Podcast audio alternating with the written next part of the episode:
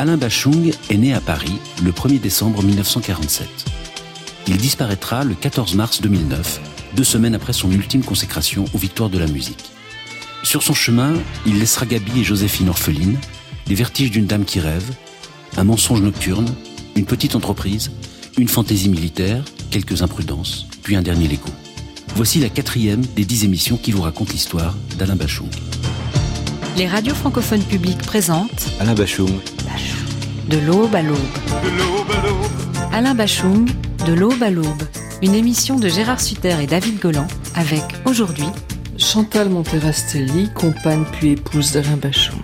Gérard Baquier, directeur de la production des disques Philips de 1976 à 1984. Maurice Bergman, parolier. Jean Fauque, auteur de chansons. Olivier Guindon, guitariste. Mitch Olivier, ingénieur du son, producteur, électricien, plombier, ça dépend des jours. Gilles Verland, auteur d'une biographie de Serge Gainsbourg, donc qui s'appelle tout bêtement Gainsbourg. Pierre Mikhailov. J'ai donc euh, écrit plusieurs biographies, dont celle euh, d'Alain Bachung, euh, qui s'appelle euh, Bachung, Vertige de la vie. Marc Bess, euh, auteur, a pu faire la biographie d'Alain Bachung de son vivant. Bachung. De l'aube à l'aube. France Inter. Quatrième épisode, Les vertiges de Gabi et Plaies blessures, avec Serge Gainsbourg.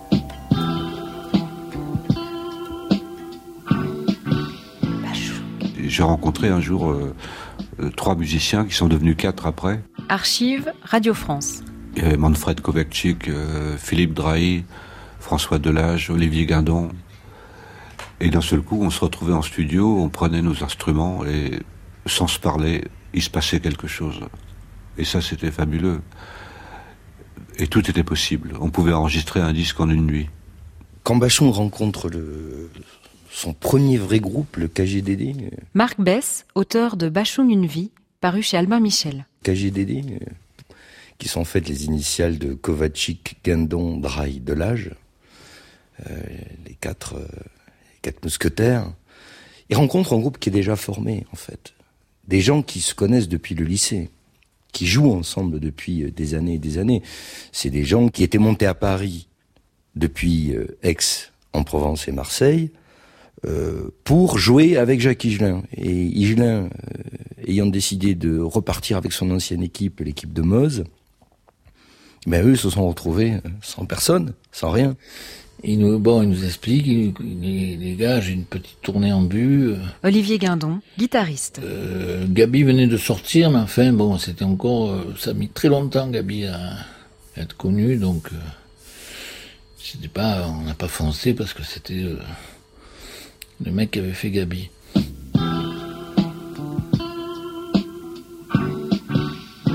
Printemps 1980, premier enregistrement d'une répétition de Bachung avec le KGDD.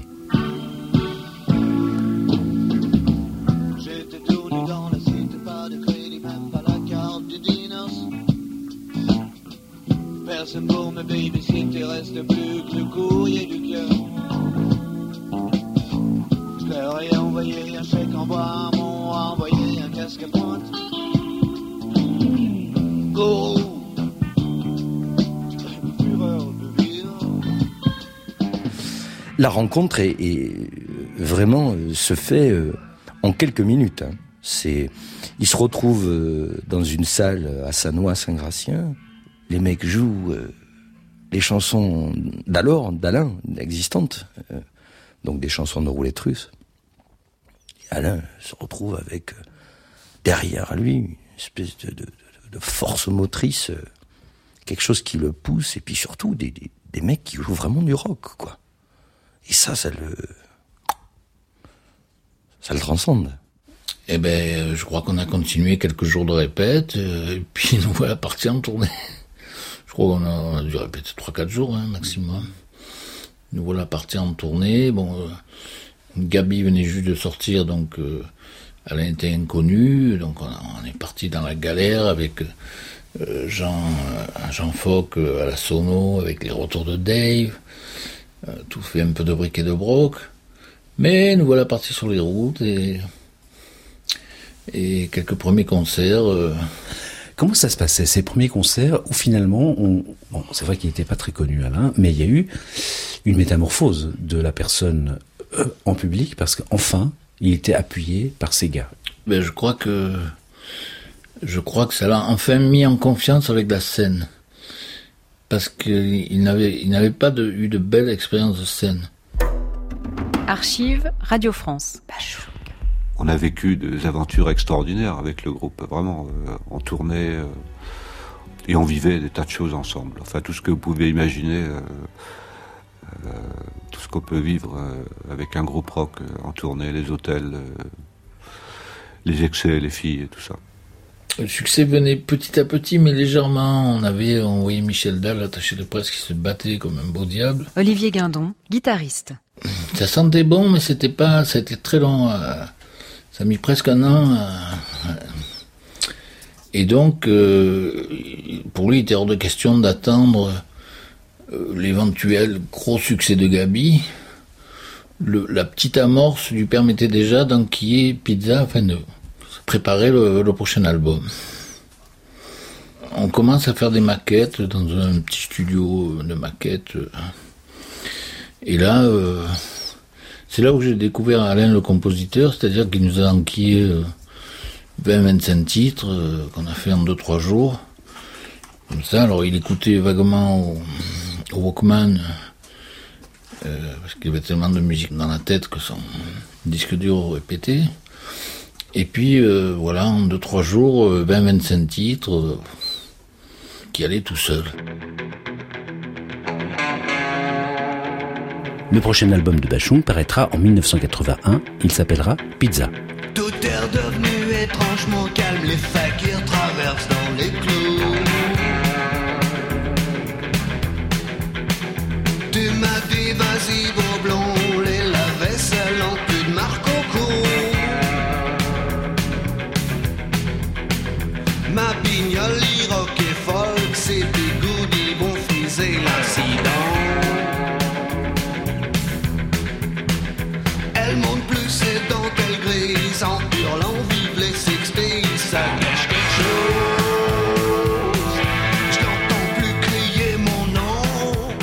Boris Bergman, parolier. On a commencé Pizza euh, euh, au moment où, où Gabi n'était pas encore euh, installé, on va dire. Donc on n'avait pas encore les coups des franches, quoi.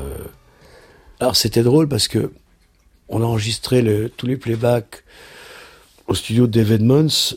C'était, je me rappelle, Ken Burgess qui réalisait le disque. Donc presque tous les playbacks de Pizza ont été faits là-bas avec avec les voix témoins. On, jouait d'abord, on jouait à l'ancienne, hein, tous ensemble. Olivier Guindon, guitariste. Sans gros problème, j'ai sauvé l'intro de Vertige parce que le, une fois qu'on a fait la rythmique, euh, je dis au Ken Burgess, il euh, faudrait, que je fasse l'intro. Et il me regarde, il me dit, oh, c'est pas la peine. Et je dis à Alain, euh, oh, l'anglais, il veut pas que je fasse l'intro de Vertige de l'amour, qu'est-ce que c'est hein? Il me dit, quoi, Alain Mais si, tu vas la faire. Et alors, du coup, pour l'embêter, je l'ai fait en stéréo avec, enfin, je l'ai joué deux fois, je l'ai fait un peu à la George Harrison, avec, un trémolo différent à gauche euh, que à droite. Et c'est ça qui fait qu'elle sonne euh, du feu de Dieu. Donc du coup j'en ai fait deux pour le prix d'une puisqu'il n'en voulait pas.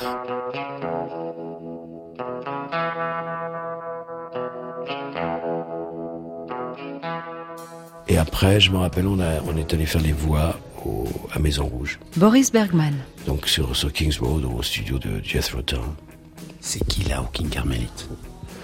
Au départ, c'était la pharmacienne, qui était une superbe rousse. Bon, et on imagine toujours, évidemment, derrière le sous la blouse blanche, il n'y a pas grand-chose, quoi. Donc, euh, je sais que quand Alain et moi, on allait chercher les, du choum pour un petit peu rassurer notre foi, on s'attardait sur le décolleté de la pharmacienne, qui faisait très belle cochonne des années 50. Je rassure nos auditeurs, pour moi, cochonne est un compliment. Hein. C'est pas du tout. Euh... J'ai crevé d'oreille, j'ai dû rêver trop fort. Ça me prend les jours fériés, quand Gisèle clappe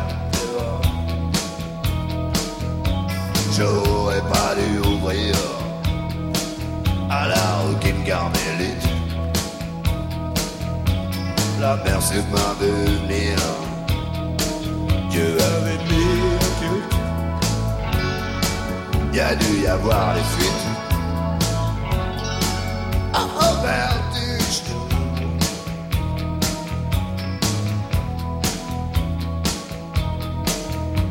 Mes circuits sont niqués. Y a un truc qui fait masse.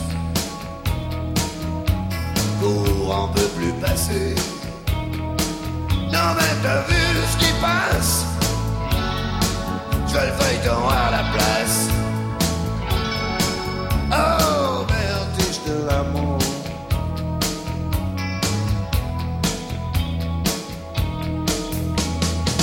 Du job de à Saigon. Je m'écris des cartes postales de France Si ça continue, je vais me découper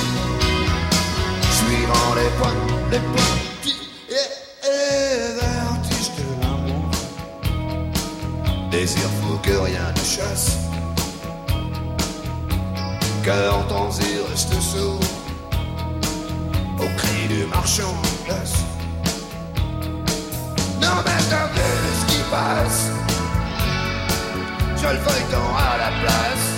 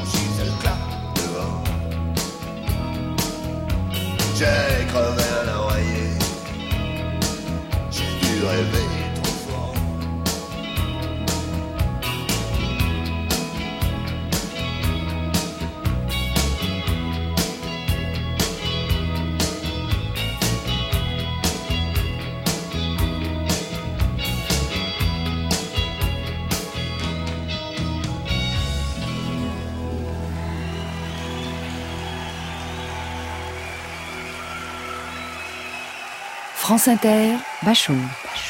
De l'aube à l'aube. Aujourd'hui, les vertiges de Gabi et Play Blessure. C'est à, à Cardiff qu'on apprend que Gabi euh, approche le numéro 1. Olivier Guindon, guitariste. Et le lendemain, c'était numéro 1, quoi. Et puis c'est resté numéro 1, je te dis pas. Genre 2-3 mois. Je peux pas dire qu'Alain Davis, parce que c'était bien qu'il soit à l'étranger en train de faire son truc. Et il a pas pris la, la baffe en pleine gueule. Alors c'est sûr qu'au retour à Paris, euh, et ben d'un coup il s'est trouvé euh, happé. euh, le pépère étant numéro un, il y a beaucoup de gens qui lui ont sauté dessus, quoi. Bon, il avait quand même 31, 32 ans.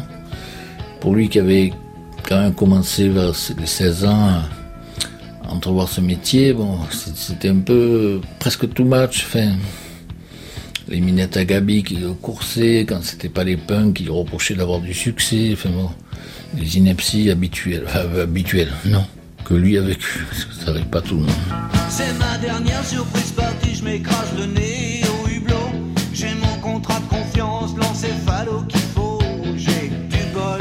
Gérard Baquet, directeur de la production des disques Philips. Le succès de Gabi a été pour Alain un espèce de fardeau. Il s'y attendait pas. Il a été très heureux enfin de rencontrer le, public, mais il s'attendait pas à ce succès et surtout, il aurait préféré rencontrer le succès avec un autre titre que Gabi. Gabi, pour lui, c'était un exercice de facilité. Et à partir du moment où il s'est senti prisonnier de ce titre, ça lui a posé des problèmes. J'avais fait euh, deux, trois albums avant d'arriver à euh, Gabi, Vertige de l'amour. Et, et à ce moment-là, pour moi, c'était la fin d'un parcours. Archive Radio France. J'avais réussi à faire à peu près ce que je voulais. J'arrivais à m'exprimer comme j'avais envie. J'avais envie de, de faire un disque. Et ce disque-là, j'avais réussi à le faire. Et le problème, c'est que les autres me demandaient de refaire un peu la même chose. Et, moi, je je sentais pas comme ça cette histoire-là euh, de, refaire des duplicata de choses qu'on a réussi. Et j'avais d'autres choses à raconter autrement.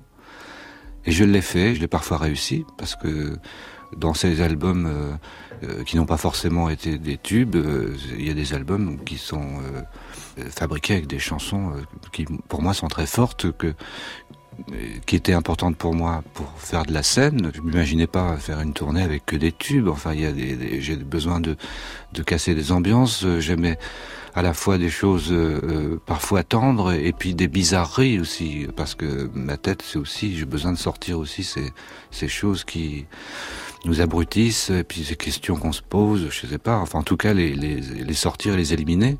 Donc euh, à partir de Vertige de l'amour, j'avais envie de presque redébuter, euh, et, et cette idée-là me plaisait bien, parce que c'était pour moi un, un geste de liberté. Alain a été contacté par euh, le grand monsieur Fernando Arabal, pas grand par la taille mais par le talent. Olivier Guindon. Et euh, Fernando Arabal donc avait ce projet de, de mettre en film, puisqu'il écrivait beaucoup de pièces, le cimetière des voitures. C'est une espèce de, de vie de Jésus mélangée à du... C'était bien avant Blade Runner, mais il y avait il n'y avait pas le budget, mais il y avait le côté Blade Runner dans la mesure où Jésus vivait dans une case de voiture, donc c'était pas du tout une ambiance euh, biblique avec des moutons au fond d'un champ, mais euh, plutôt euh, punk, je peux pas dire, mais un Jésus qui aurait, voilà, qui aurait vécu dans une case de voiture euh, après peut-être un cataclysme. Bon. Rabal profite pour dire à Alain, ben écoute, si, tu pouvais faire la musique, puisqu'en plus on les, on les interprétait un peu dans le film, ça serait super. Moi j'avais euh, 21, 21 ans. Mitch Olivier, ingénieur du son.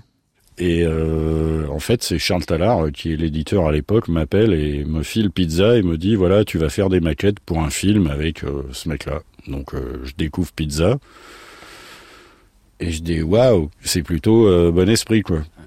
Et en fait, euh, le cimetière des voitures, c'était plutôt les prémices du délire que va être euh, Play Blessure en fait. Play Blessure est un album coécrit par Bachung et Gainsbourg. Il paraîtra en 1982. Je crois que le premier jour d'enregistrement des, de Cimetière des voitures, on enregistre la procession, qui est quand même un truc où il faut rester bien accroché quoi.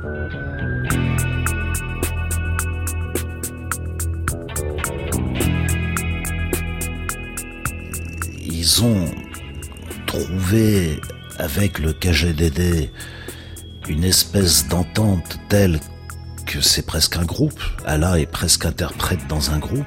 Jean Fauque. Ça fonctionne à une vitesse, il y a tout un tas de circonstances. Il a à ce moment-là aussi un éditeur, euh, Charles Tallard, qui est copropriétaire du studio 92 à Boulogne, dans un ancien cinéma, un studio euh, à l'ancienne qui est sympa un ingé son, un petit jeune qui fait ses débuts qui s'appelle Michel Olivier, dit Mitch, ils font leurs armes et tout à coup ce studio a dispo et c'est magnifique.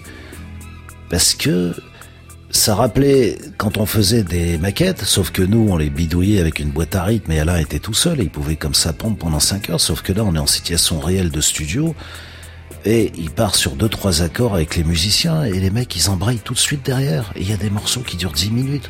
On sait plus si c'est des morceaux structurés, si c'est des impros. Et c'est magique.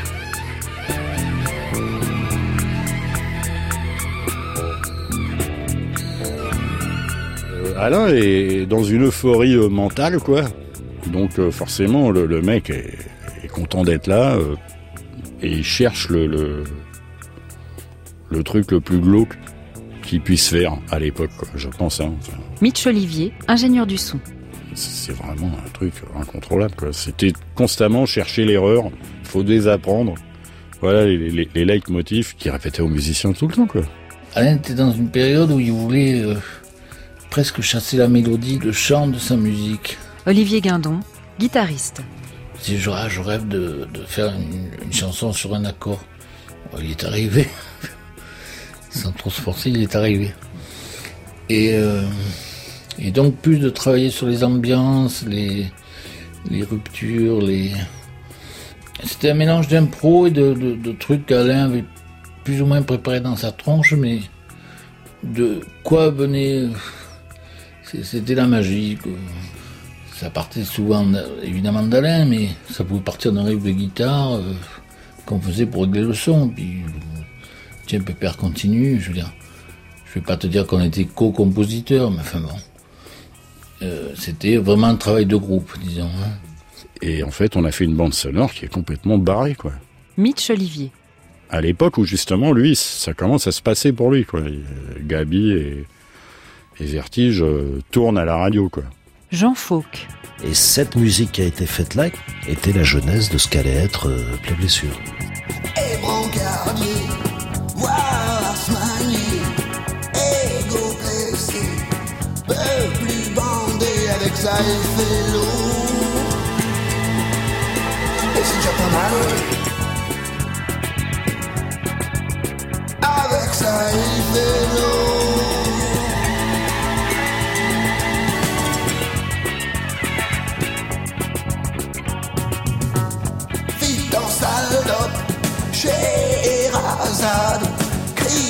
soit bon, passe la pommade avec fait lourd. Et c'est déjà pas mal. Danette, mais il fait lourd. Discours, scalpel, agrafe, un autographe. Tant pis, j'y retourne, j'aime bien les baffes. Pas sûr, le paf, fait mal. Suppression du roux doudou. Veux pas y aller, veux pas y aller, je veux pas y aller, je veux pas y aller.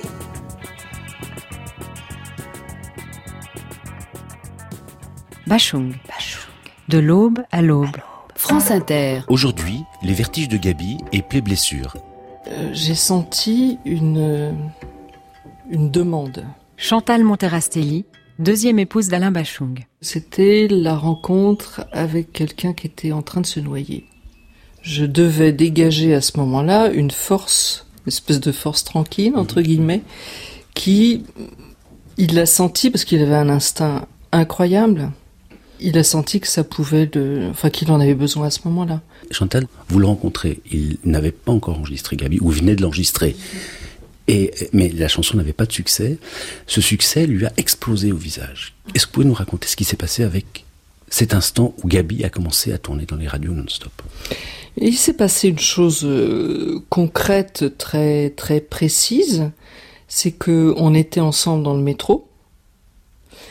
C'est la dernière fois de sa vie qu'il a pris le métro parce qu'on est sorti sur le quai et que ce jour-là, il y a 20 personnes qui ont couru vers lui en criant Gabi. Ça a été terminé. Il a eu une telle réaction de panique, à la fois de fierté bien sûr, hein, mais ce qu'il a, je pense que plus fort que la fierté, il y a eu la panique. Et il m'a entraîné pour qu'on sorte du métro en courant, enfin de, de la rame. Et plus jamais il a pris le métro, et ça a été le début, parce que Gabi s'est allé très très vite et très loin, très très fort. Euh, ça a provoqué euh, sa première grosse crise de, de dépression, on va dire. De, de basculement entre euh, je suis qui Je me sens rien. Et il y a cette, tous ces gens qui pensent que je suis encore quelqu'un d'autre que ce que je pensais qui est déjà pas grand chose. Il y a toujours eu chez Alain ce décalage entre euh, son sentiment profond de n'être pas grand chose et l'image qu'on lui renvoyait, qu'il acceptait plus ou moins, mais qui, à certains moments de sensibilité extrême, le déstabilisait complètement. Archive Radio Suisse Romande. Je me sentais le mec le plus écœuré du monde. Mais je trouvais ça paradoxal parce que j'avais normalement tout pour être bien. Mais euh, je, euh, avec le recul, là je peux en parler en plus avec euh, euh, tranquillement. effectivement, il fallait que je me méfie de tout le monde. C'était une horreur. Alors que bon, je suis peut-être, un peu réservé, mais j'aime beaucoup le contact avec les autres. Au contraire, j'aime, je, je, me vois pas vivre dans une tour d'ivoire. Et, au bout d'un moment, il a fallu que je me préserve, que je me protège comme, comme on peut lire dans certains journaux, dans des biographies de, stars qui se planquent euh, parce que euh, on est parfois approché par des gens qui ne nous veulent pas forcément que du bien. Et euh, en fait, moi, je voulais vivre ça tout simplement, c'est-à-dire faire de la musique et puis et puis basta, sans être approché par des, espèces de, de, gens qui ont des attitudes doubles ou j'ai vu une jalousie féroce, enfin, par des, amis. enfin, c'est pas des gens que je connaissais pas. En fait, c'est des, gens que je connaissais pas vraiment, euh, qui m'aimaient le mieux, peut-être. Euh. Et bon, bah, j'ai appris tout ça, mais c'est arrivé à d'autres, donc j'en parlais à d'autres artistes et certains ont, ont, éprouvé la même chose. Et puis c'était très curieux parce qu'en France, c'est une espèce d'approche très bizarre de l'argent aussi ou de la réussite. C'est-à-dire, je me, je me retrouvais avec des contradictions dans la tête terrifiantes. J'avais passé toute cette période où, euh, je sentais une espèce de mépris parce que je, n'existais pas vraiment socialement. Enfin, j'étais une espèce de machin qui, qui fait des tentatives hasardeuses. Donc, on m'a craché la figure parce que je n'existais pas. Et ensuite, euh, on me coupait la tête parce que j'avais réussi. Et c'est une contradiction que j'ai beaucoup de mal à avaler.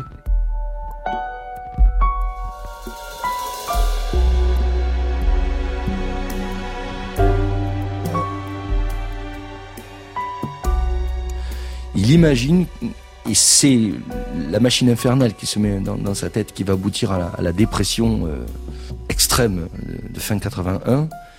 Il s'imagine que autour de lui, il ne va y avoir que de l'intérêt, de la jalousie, et que chaque chose qui va lui être proposée euh, cachera une intention euh, intéressée. Marc Bess, biographe de Bachung. Et ça, c'est quelque chose qui commence à le hanter, vraiment. Et, et comme la machine s'emballe et l'angoisse euh, grossissant, euh, euh, il va avoir de plus en plus de mal à gérer ça. Et ces musiciens vont le voir comme ça descendre. Même Jean Fauque, qui est son, frère jumeau, son Jiminy Cricket, son alter ego depuis 1975, ne pourra pas empêcher la dépression d'arriver jusqu'à son paroxysme. Jean Fauque. La pression, l'accumulation, la fatigue physique, les tournées, les concerts des fois mal choisis, euh, euh, faire du chiffre à tout prix, donc aller faire des choses qu'il ne fallait pas qu'il fasse, des chapiteaux, des fêtes de partis politiques, des trucs un peu n'importe quoi, euh, du style de la part du management, faisons rentrer du pognon tant que pressons le citron tant qu'il est encore debout. Il faut être clair, il y a aussi l'alcool derrière c'est jamais excellent dans les périodes euh, dépressives. Et tout ça, tout ça, ça euh, est vers fin 81, vers Noël. Euh, il grossit, son visage devient bouffi, il s'enferme, on sent que ça va mal. Moi, je pressens la cata parce que je le connais bien, je pense. Et puis, euh, il va aux vacances de Noël en Normandie, euh, dans un presbytère, dans un petit village prêté par un ami de Chantal, sa seconde épouse. Et euh, je dis à Chantal, je me rapproche, moi-même j'ai des amis à Rouen, donc ça fait la moitié du chemin, je vais passer le réveillon là-bas, je dis écoute s'il y a un problème, tu m'appelles et puis j'ai reçu un coup de fil à 7 heures du mat le 1er janvier au matin et elle me dit euh, viens vite parce que ça va pas du tout là je peux plus rien contrôler. Et on s'est retrouvé comme dans un roman euh, d'Agatha Christie presque avec tous les téléphones coupés en plus euh, avec des gens on se demandait s'ils le cherchaient pas ou quoi parce qu'il y en avait qui l'avaient mauvaise. Et on s'est cassé en douce dans un hôtel en Suisse vers Berne dans un, petit hôtel au bord d'un lac. Euh. C'était assez romantique. Et puis là, euh, il a repris un peu de, doucement, il a repris un peu du poil de la bête, euh, assez rapidement finalement. Et là, il a cessé de boire. Au lieu de s'enfermer dans cette période suisse, qui a duré, il me semble, une semaine à dix jours, au lieu de continuer à sombrer, il se guérissait par le projet. Il s'est dit, ben, la meilleure des choses à faire, après tout ça, je vais réenquiller un album.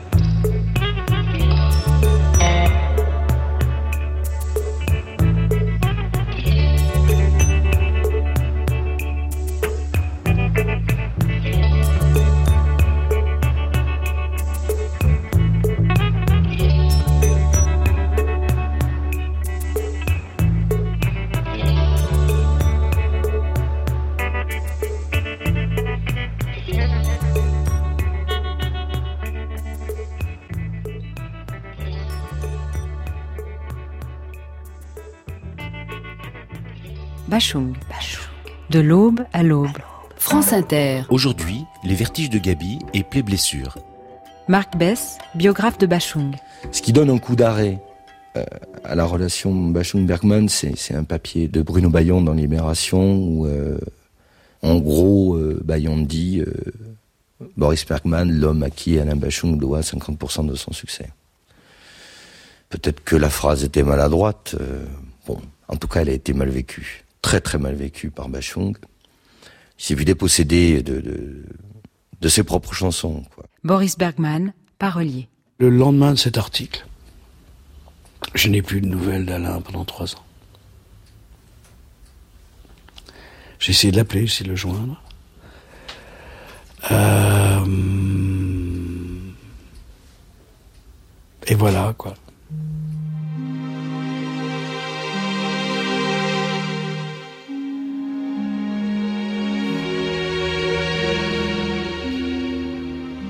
Chaque fois qu'il y a eu une pointe de succès qu'on pourrait traduire par une pointe de bien-être ou une pointe de bonheur, fallait casser le joujou. Chantal Monterastelli, deuxième épouse d'Alain Bachung. C'était l'éventualité d'un bien-être à la suite du succès de Gabi qu'il fallait casser. C'est ce qu'il faisait dans toutes ses relations, et c'est pour ça d'ailleurs que sa vie était faite de, de paliers, voire de... Parce qu'à chaque fois, il y avait une rupture. Il, il était euh, obligé par une force intérieure de casser à chaque fois, de rompre complètement, et sans qu'il y ait de lien, sans qu'il y ait à nouveau de sas entre une période et une autre.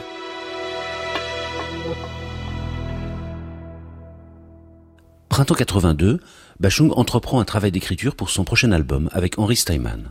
Il part avec un pote parce que je crois qu'il y a eu une première cassure avec Boris, il me semble que ça correspond à cette époque-là, et puis il part avec euh, un mec qui s'appelle Henri euh, pour écrire des textes. Mitch Olivier, ingénieur du son.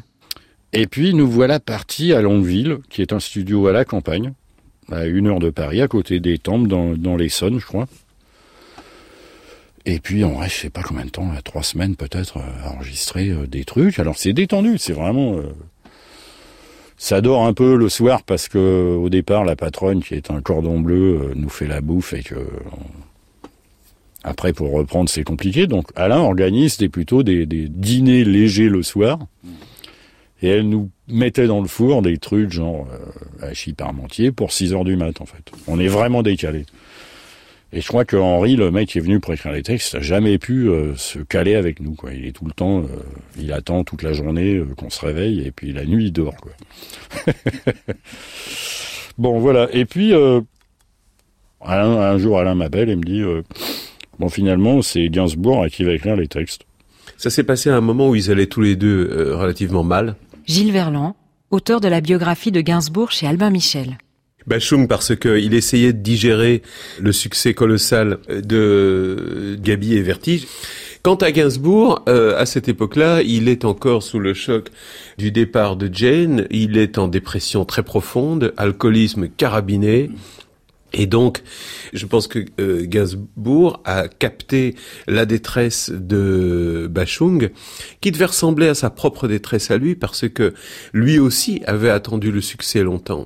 Euh, lui aussi, et finalement, si on accepte le succès de Je t'aime moi non plus en 1969, qui est un tube mondial.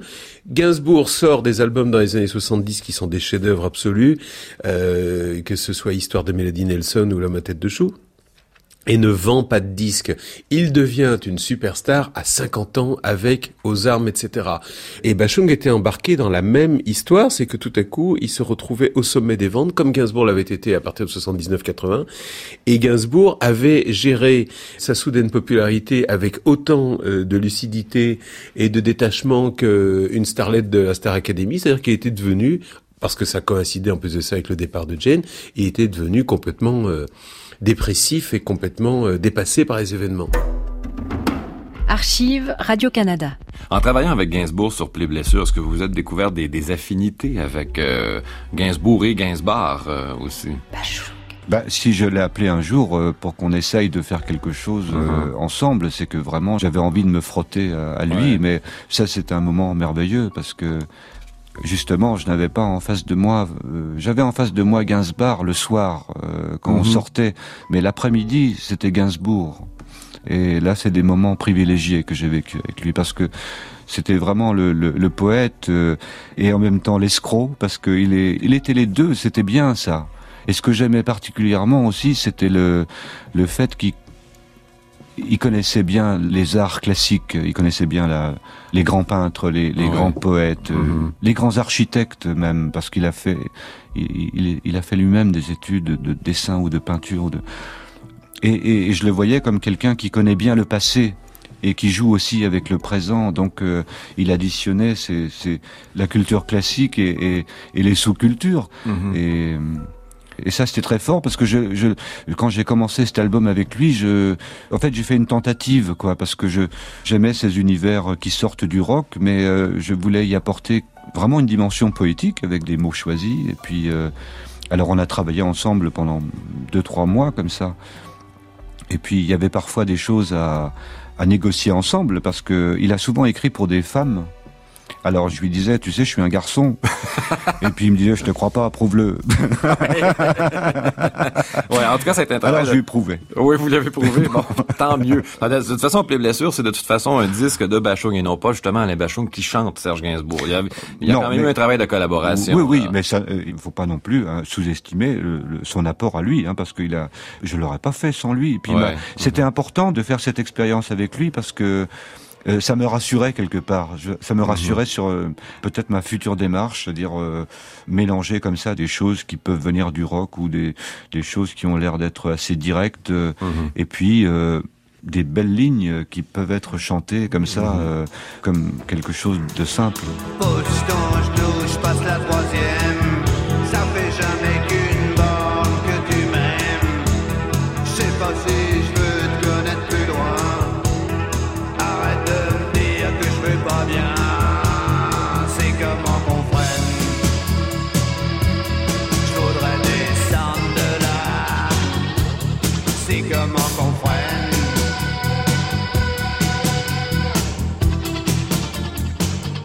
Pierre Mikhailov, auteur de Bachung Vertige de la vie, paru aux éditions Alphée. En France, par rapport au, euh, genre musical et au type de texte euh, basé sur l'humour, avec une rythmique euh, très, anglo-saxonne, etc. La Rolls-Royce, euh, dans ce domaine, c'est quand même Serge Gainsbourg qui, depuis les, les 60s, enregistre en Angleterre et a réussi à faire entrer la, la langue française euh, sur des rythmiques rock, sur des scansions rock. Et effectivement, pour Bachung, à cette époque-là, sa référence absolue, c'est quand même Gainsbourg. Hum, comme il le dit, c'était au moment de Play Blessure un rêve d'enfant qui se réalisait de travailler avec Gainsbourg. Euh, Donc, c'était pas le choix, le plus simple, mais c'était peut-être le choix le plus logique. Là où c'est pas forcément le meilleur choix, c'est qu'ils vont se retrouver face à leurs démons, qui sont un petit peu le, le démon de, de l'apéritif de 17 heures, qui vont prolonger aussi euh, tard dans la nuit et pratiquer tout au long de leur séance de travail, ce qui n'est pas forcément une bonne chose pour faire un, un bon disque. Mais c'est un casting qui, au départ, est très prometteur, forcément. Bachung, Gainsbourg à la même affiche, hum, ça donne envie de s'intéresser à la chose. On avait rendez-vous tous les jours à 3 heures, on travaillait, puis ensuite on faisait la fête. Archive Radio France. Et il tenait le coup, hein, parce que il y avait, il y avait sûrement un foie russe, euh, quelque chose comme ça. qu'il tenait, le- il tenait le coup, hein, plus que moi. hein. Et cet album euh, Play Blessure a été réalisé avec lui finalement? Oui, j'avais préparé des, euh, toutes les musiques, euh, des playbacks avec un petit cahier où j'avais noté quelques thèmes. Je voulais aborder, euh, voilà, donc prolonger avec lui. Et on s'y est mis. Ça a duré deux trois mois et on a enregistré à Paris. C'était assez fou.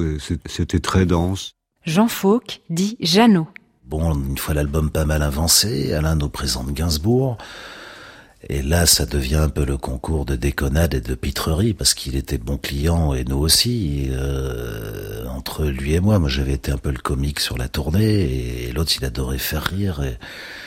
Et il y avait cette espèce de surenchère. Euh, et Gainsbourg se comportait comme un gamin, avec des des sketchs, des gags. Euh, un jour, Alain, très sérieux, il chantait de l'autre côté de la cabine, une des chansons les, plus noires, je crois que c'était volontaire. Et pendant qu'il chantait, euh, Gainsbourg se déguise en Alain sans qu'il le voie. C'est-à-dire qu'il met le perfecto d'Alain, il met les lunettes noires d'Alain euh, avec les trucs un peu euh, à la Elvis, là, calés sur le côté, là, les...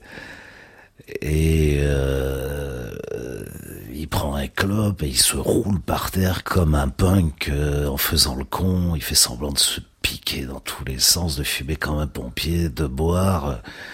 Et il fait ça toute la chanson et nous on est mort de rire. Et puis dès que Alain finit de chanter, il enlève tout, il se remet au bout de la console devant son cahier et là il fait l'élève studieux et puis euh, quand Alain arrive, qu'est-ce qu'il voit? Il voit cinq mecs éclatés, six, les musiciens, Mitch et moi-même qui rit comme des bossus, et l'autre hyper sérieux qui se prend la tête dans les mains et qui dit Alain, euh, écoute, euh, j'essaie de travailler, mais tes copains, ils n'arrêtent pas de faire les cons, euh, et ils foutent la merde, alors... euh, là, il nous regarde un peu bizarrement. Et après, il, m'avait demandé de pas venir parce que je foutais la zone. Alors j'avais raconté la vérité. Il était encore plus mort de rire. C'est vrai que Serge avait tendance avec Jeannot qui était à l'époque le rouleur attitré, euh, il envoyait des bédos, euh, des pétards à tout va. Mitch Olivier, ingénieur du son. Ça déconnait quoi dans le studio et, et à ce moment-là tu voyais vraiment que Serge pouvait aussi être un gamin quoi. Mais je sais que les, les- les- les journées d'amusement, Alain a, a très vite arrêté l'histoire quoi. Il fallait qu'il bosse quand même.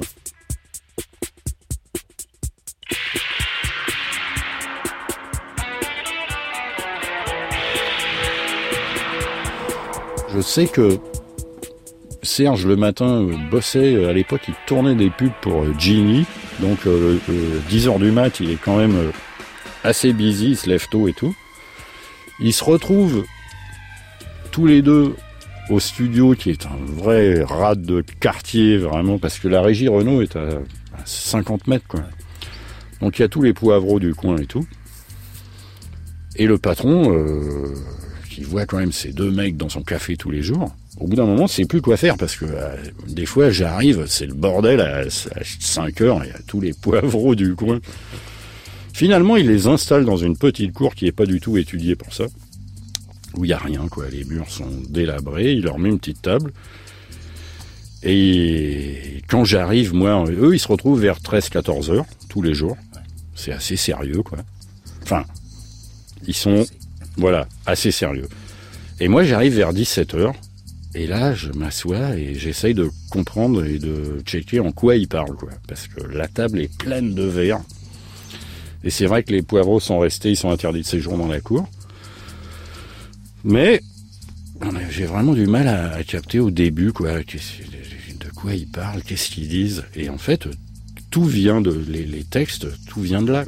Alors il y a la fille du patron là qui a vraiment euh, quoi, c'est une adolescente quoi, elle a 15-16 ans, qui a vu les deux loustiques, donc qui arrête pas de passer dans la cour pour aller aux toilettes et revenir. Et alors elle, elle a une genre de mini jupe au ras de la salle de jeu quoi, et euh, et les lavabos ça vient vraiment de là quoi.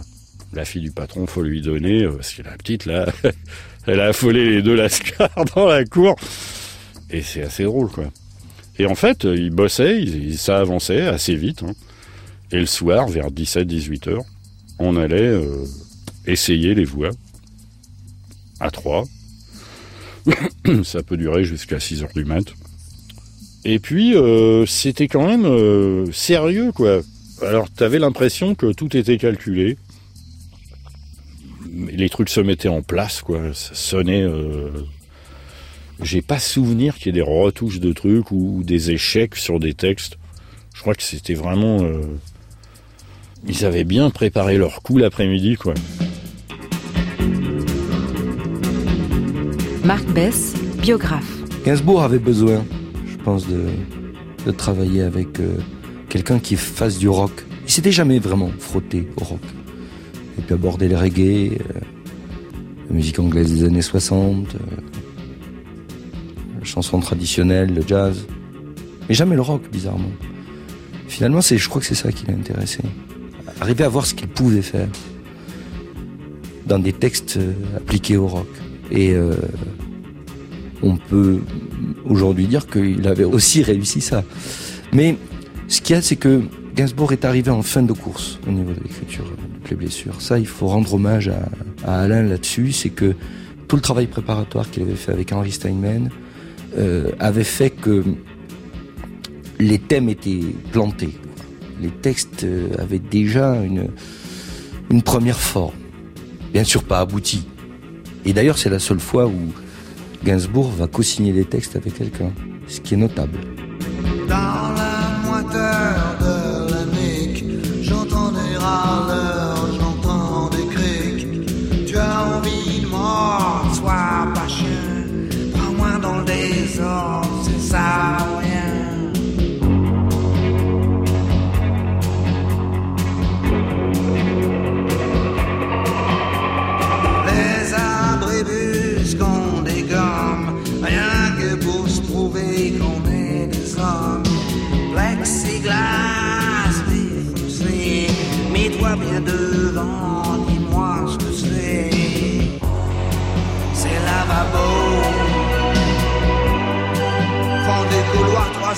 porte à droite, lavabo. Tu cherches la lumière et c'est l'impasse. Tu voudrais que ça débouche sur quoi?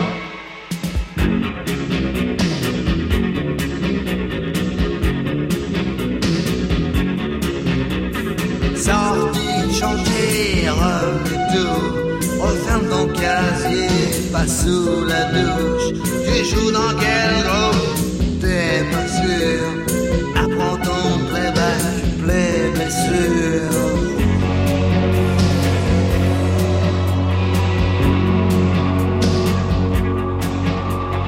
Rejoins-toi base au bar tab Si on cherche des noirs, se fait comme d'hab La fille du patron, faut lui donner Pour l'attirer là,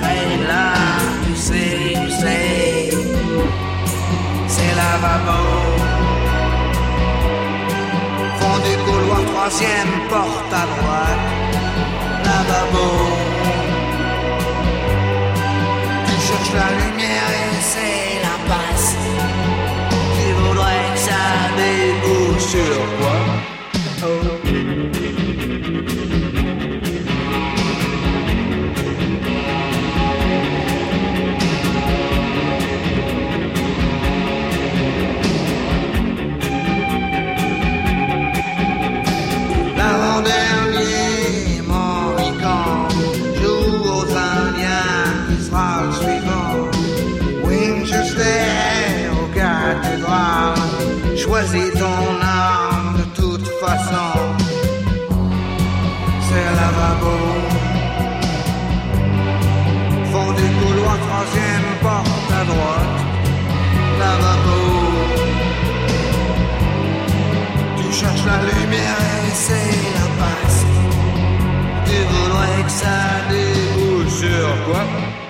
Bachung. De l'aube à l'aube. Une émission de Gérard Sutter et David Golan. Une production de la radio suisse romande pour les radios francophones publiques réalisée avec les collaborations de Joël Mottier, Mélanie Croubalian et Ralph Dallaire.